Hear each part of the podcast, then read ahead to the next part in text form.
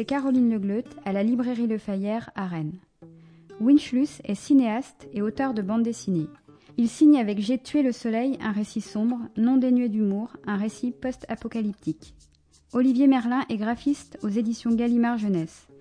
Plongé dans les coulisses des métiers de l'édition, rencontre avec le concepteur graphique d'une BD et un des auteurs qui l'accompagne. Aujourd'hui, ce qui se lit avec Winchlus et Olivier Merlin.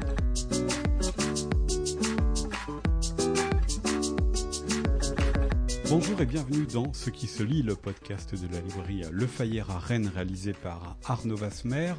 Des entretiens durant lesquels nous vous proposons d'entendre un auteur et la personne qui l'édite, ou plus exactement pour aujourd'hui, une personne qui a contribué à la mise en forme du livre.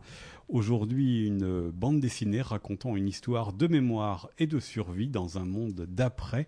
Cette histoire, c'est celle que vous euh, racontez, Winchlus. Bonjour. Bonjour. J'ai tué le soleil. C'est l'affirmation, le titre que vous avez choisi euh, en titre de votre bande dessinée par aux éditions euh, Gallimard, bande dessinée et maison d'édition dont nous parlerons également tout à l'heure avec Olivier euh, Merlin, qui est responsable graphique chez Gallimard. Dans votre album, vous racontez un personnage qui se nomme Karl et qui est en prise à deux difficultés quand on le rencontre dès les premières pages. Il est dans un monde dans lequel on n'aimerait pas vivre après une catastrophe c'est une histoire de survie où les seuls humains qu'il va rencontrer dans un premier temps ne sont que des cadavres, donc aucun qui va pouvoir euh, répondre à l'autre euh, chose qui l'habite, qui est sa perte de mémoire. Comment est née cette histoire, Winflus alors c'est toujours euh, difficile de remonter le fil. Bonjour hein, d'ailleurs, au passage. Et de remonter le fil de, de, ma pensée et de savoir le, l'instant T, l'instant T d'un truc, euh, d'un livre. Voilà. Après, euh, c'est né plutôt d'une sorte de, réflexion que je me suis faite euh, il y a très longtemps, c'est à savoir si un sociopathe restait sociopathe si l'humanité avait disparu. Puisqu'il n'y a plus personne à détester, est-ce qu'on reste rempli de haine et de, avec cette envie de tuer, de détruire l'humanité? Voilà, donc c'était mon point de départ. C'est déjà pas très banal. Certainement. Et voilà, j'ai greffé dessus une pandémie donc pour accompagner mon projet et mon propos, puisqu'il fallait qu'il soit seul. La perte de mémoire, ça, nous, ça permettait d'un point de vue scénaristique, évidemment, de... D'accentuer la coupure entre le monde d'avant et le monde d'après Aussi, et d'avoir aussi du, ce qu'on appelle le suspense. Absolument. voilà, et puis euh, d'emboîter à ma façon les, les, éléments de réponse, donc euh, tranquillement d'une façon désorganisée et volontaire. Voilà, pour être vraiment dans la psyché du personnage. Parce que, euh, vous l'avez dit, ce sociopathe, euh, il est tout seul, euh, il n'a plus personne à détester. D'ailleurs, il y a très peu de mots au début de votre album. Les mots vont arriver, les flots de paroles vont arriver de, de plus en plus, mais se pose voilà, plein de questions pour nous, lecteurs. Qu'est-ce qu'il y a eu qui fait que tous les êtres humains sont anéantis On pourrait se demander, je me suis demandé, alors j'ai un peu la, une partie de la réponse, puisque je sais que c'est un, un projet qui vous tient à cœur depuis des années et des années, mais c'était pas un peu votre livre de la, la pandémie, ou est-ce que vous n'avez pas pousser très très loin notre réalité pour essayer de, de, la, de la repousser ou de mieux la vivre dans la réalité alors, euh, je, je, pourrais dire que je suis Nostradamus, mais en fait, il y avait déjà eu le SRAS avant, il y a une dizaine d'années, ou une quinzaine d'années. Ce que j'ai écrit, euh, le scénario que j'avais écrit, je l'avais écrit, oui, il y a 6 ans, 7 ans. Enfin, j'avais commencé à élaborer. Une pandémie, c'est c'est pas euh, si extraordinaire que ça, puisqu'il y avait tous les signes, de toute façon, pour que ça arrive un jour. Voilà. Ensuite, euh, moi, j'avais écrit mon scénario que j'ai perdu, enfin que je me suis fait voler dans le train, enfin mon découpage, donc j'ai dû le refaire. il se trouve que j'ai terminé le livre pendant la pandémie, et comme mon histoire était trop proche de ce qui était en train de se produire, j'ai enlevé euh, certains passages et j'ai allégé beaucoup, puisque de toute façon c'était devenu euh, de, l'ordre de la culture populaire, populaire ce qui se passait, que ce soit le confinement, le couvre-feu, les masques. Voilà. Donc, euh, oui, j'ai pas mal d'exemples de choses que j'avais écrites qui se sont réalisées. Et ça, vous n'aimez pas, c'est ça? Bah, C'est-à-dire que j'étais. Heureusement que c'était pas le sujet de mon livre, parce que c'est vrai que c'était un peu embêtant de rebondir sur euh, cette actualité. En même temps, moi, je parle pas de confinement non plus et de. Je suis chez moi et je redécouvre mon appartement et euh, je décide de me mettre à faire des super bons repas Et je découvre aussi qu'il y a un caviste à côté de chez moi. Et je me mets à faire du sport. Et voilà, et je regarde sur internet ce qui se passe et je suis pas théoricien du complot non plus. Donc euh, été épargné quand même par pas mal de choses. Effectivement, il n'y avait pas tout ça euh, dans votre album Winchou cependant.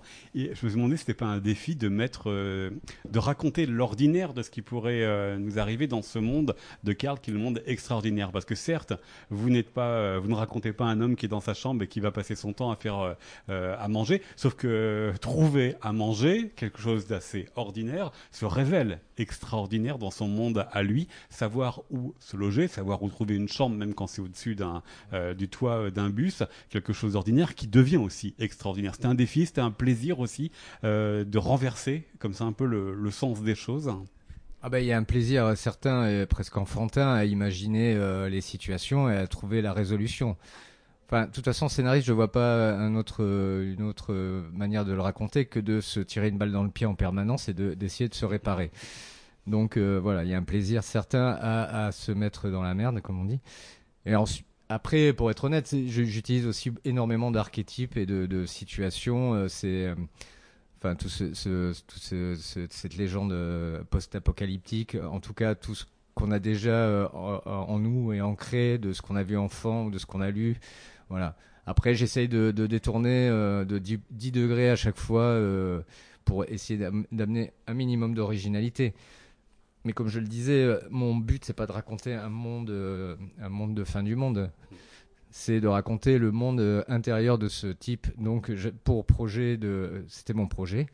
Mais pour ça, il faut que je l'accompagne d'une centaine de pages où on est en empathie, où on le suit, où on est prêt à accepter euh, tout, cet univers pour accepter ensuite la fin du monde qui est en lui et qui est euh, expliqué et raconté euh, plus tard. Mais effectivement, c'est d'abord des pages euh, avec, je l'ai dit, extrêmement peu de texte. Winchus dans J'ai tué le soleil, c'est vraiment la manière dont ce Karl va se mouvoir dans ce nouveau monde qui est le sien. C'était aussi là aussi un plaisir, là aussi un enjeu par rapport effectivement à toutes les œuvres de, de survivalistes, d'essayer de raconter une histoire sans un mot. On est quand même donc parfois dans des situations euh, qui devraient être ordinaires comme se loger et comme euh, manger. Sauf que quand même, quand il y a des cadavres, ils n'hésitent pas un peu à les, on va dire, les profaner ou en tous les cas les abîmer un peu plus euh, qu'ils ne sont. Et le lecteur n'a pas forcément les clés de compréhension puisque vous ne mettez pas de texte. Vous, vous jouez aussi de votre lectorat.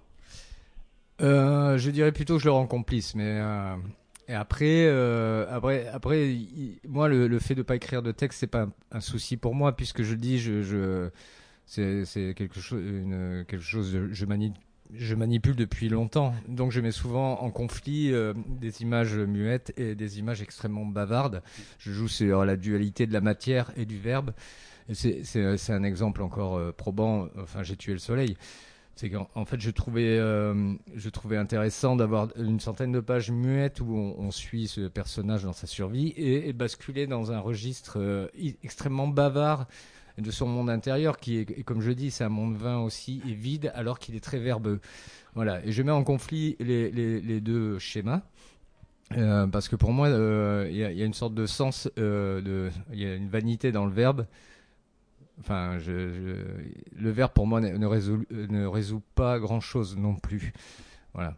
Et, après de, de, suivre ce personnage et de dans sa survie et de euh, aussi il y a une autre vanité, c'est celle de l'humain de penser que mm, que la nature, euh, comment dire, soit à notre service ou soit va nous aider. La, nature, son, son premier rôle, c'est de nous détruire.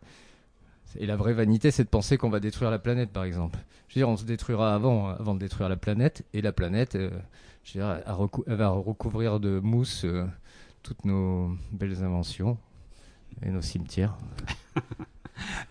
des pages muettes, des pages très euh, pleines de texte. Ensuite, là aussi, ce fut euh, deux manières différentes pour vous d'aborder l'image, parce que forcément, euh, d'abord, le rythme de lecture ne va pas du tout être le même, la compréhension ne va pas être la même, mais vous aussi, la manière de composer chaque vignette et chaque planche va être différente entre des pages où il n'y a pas de texte et vous pouvez plus facilement laisser l'imaginaire fonctionner, des pages de texte qui vont remplir un espace bah, c'est euh, moi je, je, parle souvent de rythme et d'énergie et euh, l'énergie euh, dans, dans, dans, dans, la BD qu'on va qualifier de muette, qui est pas vraiment muette d'ailleurs, puisque j'ai beaucoup axé mon récit sur les onomatopées.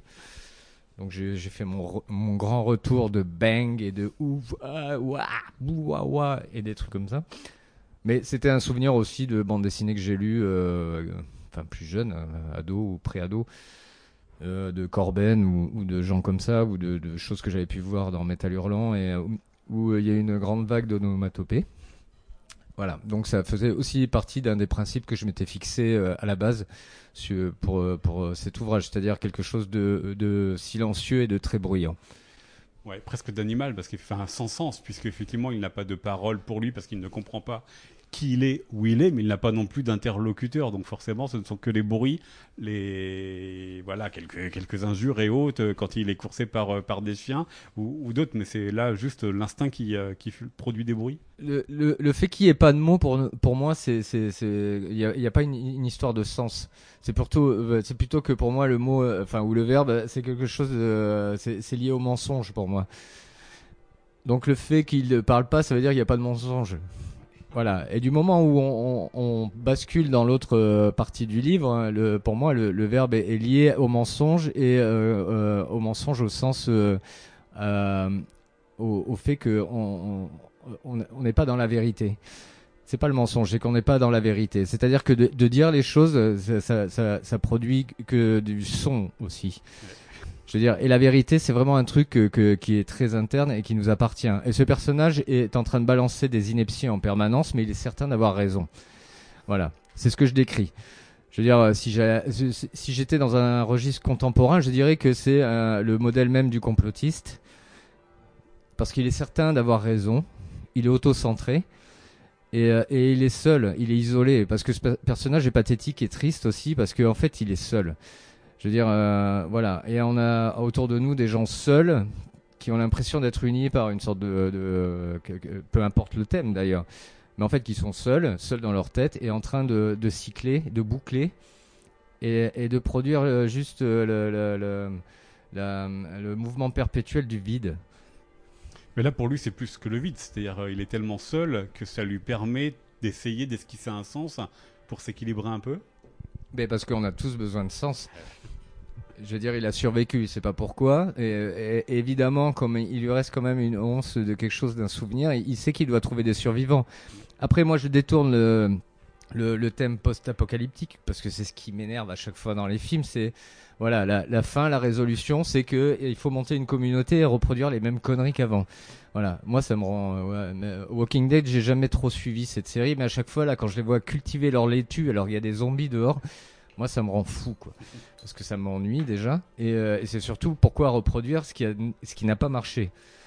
Donc euh, voilà. Donc euh, je, joue aussi sur les codes de, il faut retrouver des survivants voilà. Sauf que bon lui s'il retrouve des survivants comme c'est un sociopathe et qu'il va être révélé je veux dire on ne le voit pas mais j'espère sincèrement qu'il va tous les buter quoi parce que c'est un album où il y a une certaine violence. Alors le dessin fait que euh, vous mettez euh, en partie cela à, distance. Comment vous avez jaugé la, crudité qu'il peut y avoir chez ces personnages? Déjà mettre un personnage de, sociopathe en héros ou anti-héros, c'est pas rien. Ce qu'il fait aux, cadavres et ce qu'il fait aux êtres humains qui l'embêtent est assez euh, violent. Comment vous avez géré cette, cette matière-là pour qu'elle ne soit pas que de la démonstration, mais qu'elle soit insérée dans la psychologie du personnage et dans votre récit? Bah, parce que j'ai un projet, tout simplement. Je suis pas là pour étaler de la violence ou, euh, enfin que sais-je. Même si je faisais un film pornographique, je me poserais la question du sens. Donc il n'est pas certain qu'il y ait un mort de scène pornographique d'ailleurs. Et la violence, elle est pas, euh, c'est pas celle qu'on imagine dans ce livre. Ce qui met mal à l'aise, c'est juste mon postulat de départ. Mm. C'est-à-dire que j'ai dévié de 10 degrés, comme je disais, un truc qui est entendu. Le truc post-apocalyptique doit bien se terminer. Voilà. Même si le héros meurt à la fin, il doit y avoir un message d'espoir.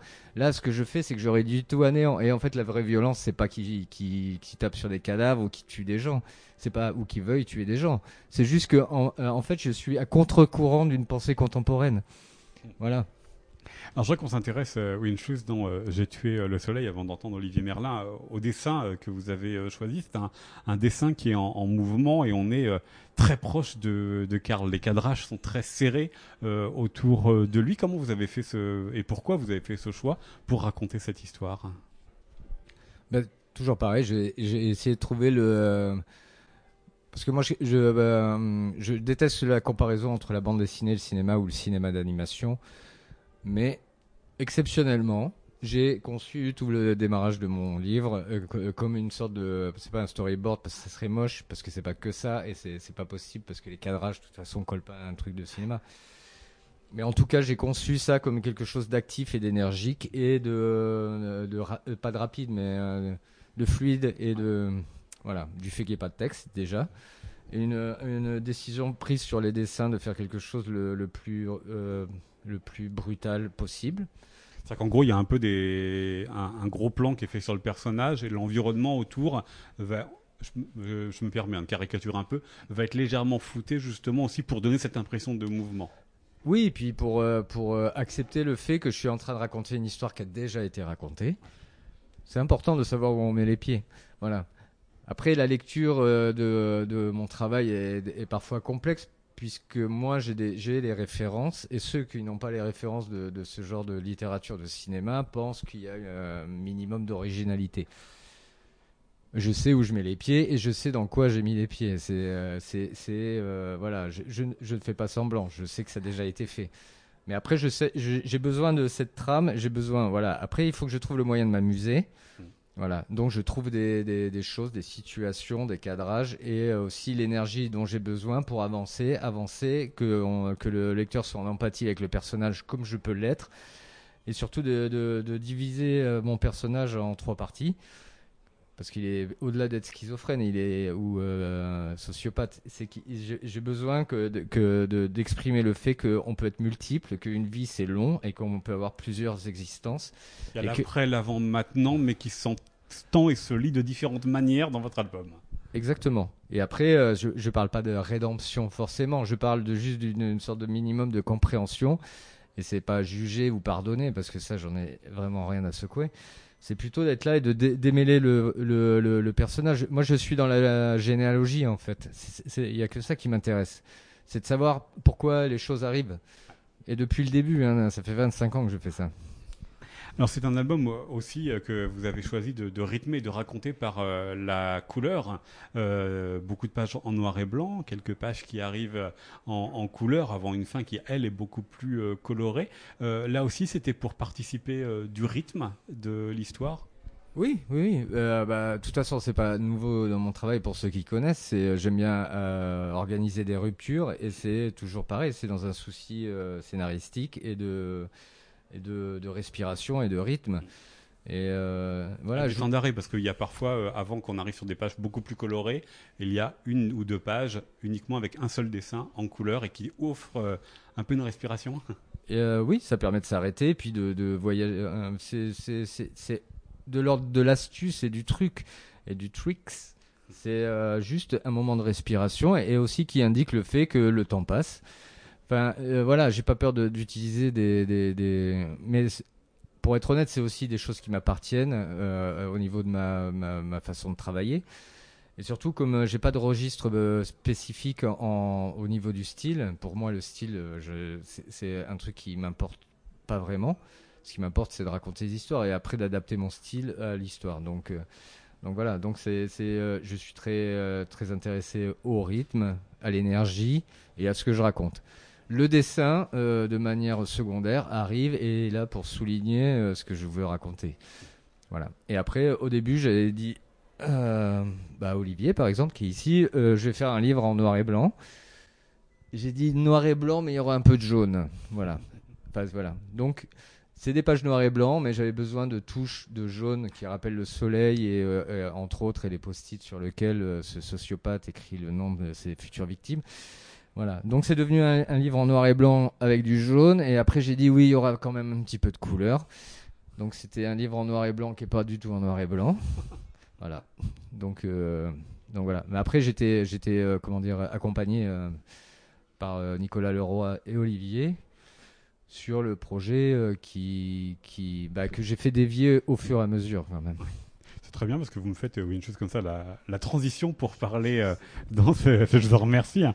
comme on parle dans ces podcasts aussi des, relations que vous avez avec les, les éditeurs ou ici le responsable graphique des éditions Gallimard Jeunesse, Olivier Merlin. Bonjour à, vous. Bonjour. Un mot d'abord pour avant de revenir sur ce que vient de nous dire euh, sur votre collaboration. Responsable graphique dans une maison d'édition, ça veut dire quoi?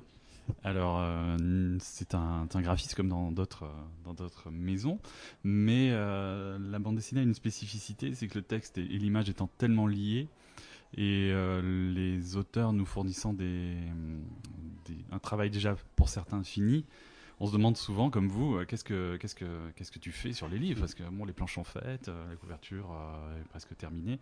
Non, en fait, on reçoit des des travaux très divers, dans, ceux de, de je vous parlerai plus tard. Et on est là pour les rendre imprimables, lisibles euh, euh, et, les transformer euh, souvent au fur et à mesure même du, du, travail que nous réalisons, comme rajouter de la couleur sur, sur ce livre-là. Et, c'est un dialogue constant avec les, les, les, auteurs pour, pour transformer toutes ces planches qu'on reçoit de manière disparate des fois et transformer ça en livre. Ça, vous êtes quand même assez proche du métier en lui-même d'éditeur. Euh, oui, mais l'éditeur a un, métier spécifique. C'est lui qui, qui, initie le projet avec un, auteur.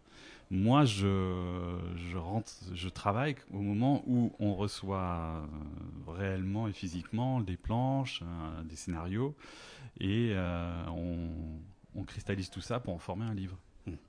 Alors, une chose nous a parler euh, pour les, couleurs de ce projet qui a, qui a dévié, ou en tous les cas qui s'est légèrement transformé par la mise en couleur. Un album en noir et blanc qui devient un album en noir et blanc avec un peu de jaune, et puis finalement un album en noir et blanc avec un peu de jaune, avec un peu de couleur, donc qui n'est plus un album en noir et blanc. C'est ce qu'il nous a dit pour euh, J'ai tué euh, le soleil. Ça, ça fait vraiment partie du fruit de votre conversation? Alors là, oui, c'était une conversation à trois avec l'éditeur, avec Winchlus et avec moi. Et en effet, on a vu arriver les premières planches. Tout était en noir et blanc. Euh, et, après, il y avait cette idée de rajouter un peu de jaune qui avait un lien avec des post-it euh, que les lecteurs découvriront. Et pour une histoire de rythme, mais aussi de temporalité, euh, on s'est posé pas mal la question de, différencier les chapitres, peut-être de manière colorée aussi. Donc il y a une il y a des chapitres noirs et blancs qui sont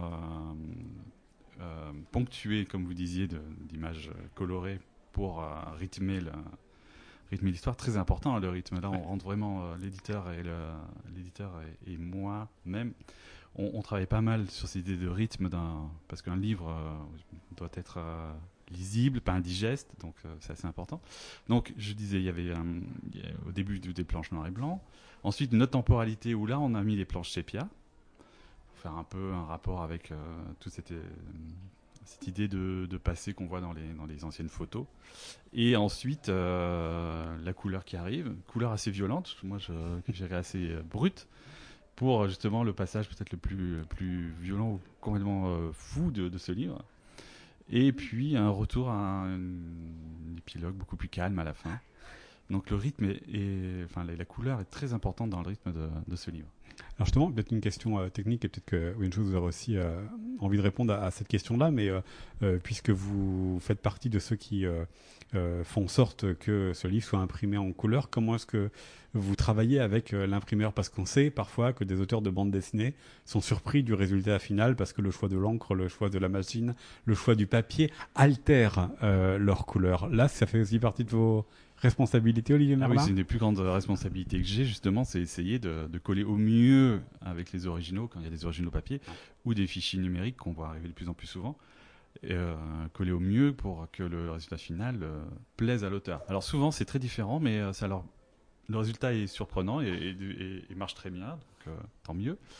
Et, mais c'est un, gros travail d'essayer de, coller à, à, ce que les auteurs veulent donner parce que c'est mon travail, c'est quand même aussi réussir à, transformer ce que nous donnent les auteurs de manière spontanée, sans s'occuper trop de la technique. C'est moi qui vais, gérer les contraintes techniques, c'est-à-dire euh, le nombre de couleurs limitées, euh, le choix des papiers euh, et, toutes les techniques d'impression, pour que ça colle au mieux avec le résultat que veut l'auteur. Parce que des fois, on a des auteurs qui nous fournissent des planches ou des originaux, mais le résultat sera différent parce que ça va être transformé et ça leur conviendra tout de même. Et là, euh, avec Winchloose, le travail s'est fait, euh, a vraiment commencé quand il, nous a livré presque toutes les planches et qu'on est revenu dessus, qu'on a retravaillé sans arrêt. Et la couleur est arrivée, euh, le jaune est arrivé doucement, puis après on en a rajouté, on en a remis encore et encore. Et au milieu de cette tempête graphique dans laquelle il nous, nous avait plongé avec des planches assez impressionnantes, euh, et ben, j'ai essayé d'être un peu l'îlot de calme, un peu avec, avec ce que je pouvais faire pour essayer que obtenir le résultat euh, et aller dans la direction du livre qu'on voulait faire. Euh, Winchus, justement, est-ce que vous faites partie de ces auteurs alors qu'ils voient, euh, comme l'a dit Olivier Merlin, parfois le, le résultat, le rendu des couleurs euh, un peu différent de ce que vous aviez à, l'idée, qu'ils l'acceptent ou pas?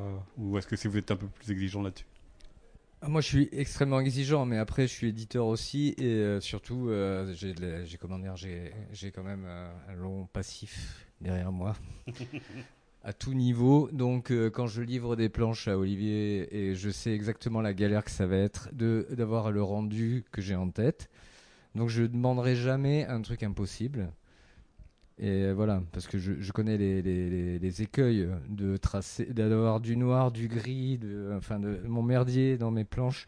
Je sais que pour obtenir le résultat, ça va être compliqué. Voilà, donc, euh, donc je, je, je, suis juste attaché à un résultat euh, cohérent euh, et, et voilà, et qui me satisfasse.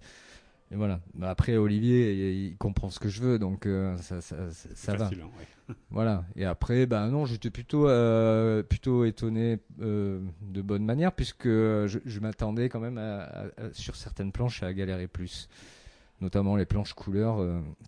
voilà, où j'utilise de l'aquarelle, mais je voulais que ça soit très acidulé et presque désagréable. J'ai obtenu ce résultat. Ouf. Pourquoi est-ce aux éditions euh, Gallimard Bande Dessinée que vous avez adressé euh, cet album? C'est le deuxième que vous faites paraître chez cet euh, éditeur. Vous en avez publié euh, d'autres euh, ailleurs. Et euh, on le disait juste avant cet entretien, euh, Gallimard Bande Dessinée dépend plutôt de la version euh, jeunesse de Gallimard que de la version adulte. Or, votre album, il est clairement, euh, J'ai tué le soleil, clairement du côté adulte. Alors euh, moi, euh, je suis, je suis pas compliqué. Je euh, connais Nicolas Leroy depuis euh, 20 ans presque, qui s'occupe de, de- des éditions, enfin de, qui est directeur de collection. Voilà, il travaillait à l'association, donc une autre. Maison d'édition. Ouais, donc voilà, donc il vient du même terreau que moi. Il m'avait proposé de faire un livre il y a des années, et et en fait c'est moi qui lui ai proposé de faire un livre pour les enfants puisque je voulais faire un livre pour les enfants. Donc c'était plutôt la surprise quand j'ai proposé ce, livre. Voilà, et comme euh, il y a eu le prix Montreuil, tout ça, euh, je veux dire, il était plus simple après de proposer un autre livre, plus dur. Et euh, voilà, et en plus j'ai- mis pas mal de temps à le faire parce que je bosse pas mal sur d'autres projets, plus ce petit, ce petit souci de vol, de découpage dans, un, dans le train. Voilà. Mais euh, c'est tout, simplement humain. Je veux dire, je, suis, je, suis, je travaille à Gallimard parce que ça se passe bien déjà, et parce qu'il y avait Nicolas Leroy. Mais parce que sinon votre album, vous le voyez comment par rapport aux autres titres qui sont euh, qui paraissent chez euh, Gallimard bande dessinée? Parce que il déroute, il détonne. Moi, quand j'ai lu l'album, je m'attendais pas à ce que ce soit un album Gallimard bande dessinée. Alors moi j'ai j'ai pas j'ai pas d'avis je veux dire euh, euh, enfin j'ai vraiment pas d'avis. C'est-à-dire que je- je- moi je suis ce que je suis. Si j'ai toujours été dans l'indépendant ou que je viens de l'underground et que je peux y retourner c'est juste parce que je, fais ce que je veux. Si je euh, voilà. Après je regarde les publications de Gallimard euh, c'est c'est- c'est évidemment euh, pas le, le même style. Mais je ne suis pas le même style ailleurs de toute façon. Donc il n'y a pas de souci puis qui ferait une couleur, euh, une couverture rouge et or comme ceci à notre époque avec un mec en feu, voilà, une couverture aussi agressive alors que tout le monde a juste envie de se la couler douce. Bienveillance. Olivier Merlin, votre votre point de vue justement sur euh, le fait que cet album donc soit euh, paru chez euh, Gallimard bande dessinée quand vous avez alors bon, vous vous connaissiez la relation entre l'éditeur et puis Winchlus et puis euh, la patte de, de Winch, la patte d'auteur de, de Winchlus. Est-ce Oui, que oui. ça va vous a surpris aussi que cet album il soit validé par Gallimard bande dessinée? Alors euh, maintenant non, parce que parallèlement à l'évolution de la littérature dans laquelle il y, a un- il y a une sorte de nouveau lectorat qui s'est créé, c'est les jeunes adultes, young adultes, qui lisent des romans euh, entre la jeunesse et l'âge adulte. Et euh, moi, je pense que, que ce roman-là peut être lu, enfin, cette bande dessinée, enfin, ce roman graphique. C'est un gros livre. ouais. Oui, oui. Peut, peut être lu par un lectorat euh, assez jeune encore. Je pense 17-18 ans, on peut, on, peut, on peut tout à fait lire ce, ce genre de livre et qui correspond un peu à ce qu'on trouve aussi en littérature jeunesse qui est publié par Gallimard Jeunesse. Et c'est une petite évolution qui se fait aussi dans la maison puisqu'on on, on publie un, de plus en plus de titres qui vont, vont toucher un lectorat plus, plus adulte tout en gardant notre catalogue jeunesse qui, qui, Qui se porte bien. Voilà, tout à fait, exactement. Voilà. Et ben donc ça s'appelle euh, J'ai tué le soleil, c'est le titre de votre euh, album euh, Winchus paru aux éditions euh, Gallimard euh, bande dessinée. Winchus et Olivier Merlin. Merci beaucoup à tous les deux. Merci à vous. C'était euh, Ce qui se lit, un podcast réalisé par Arnaud Vasmer pour la librairie Le Fayère à Rennes.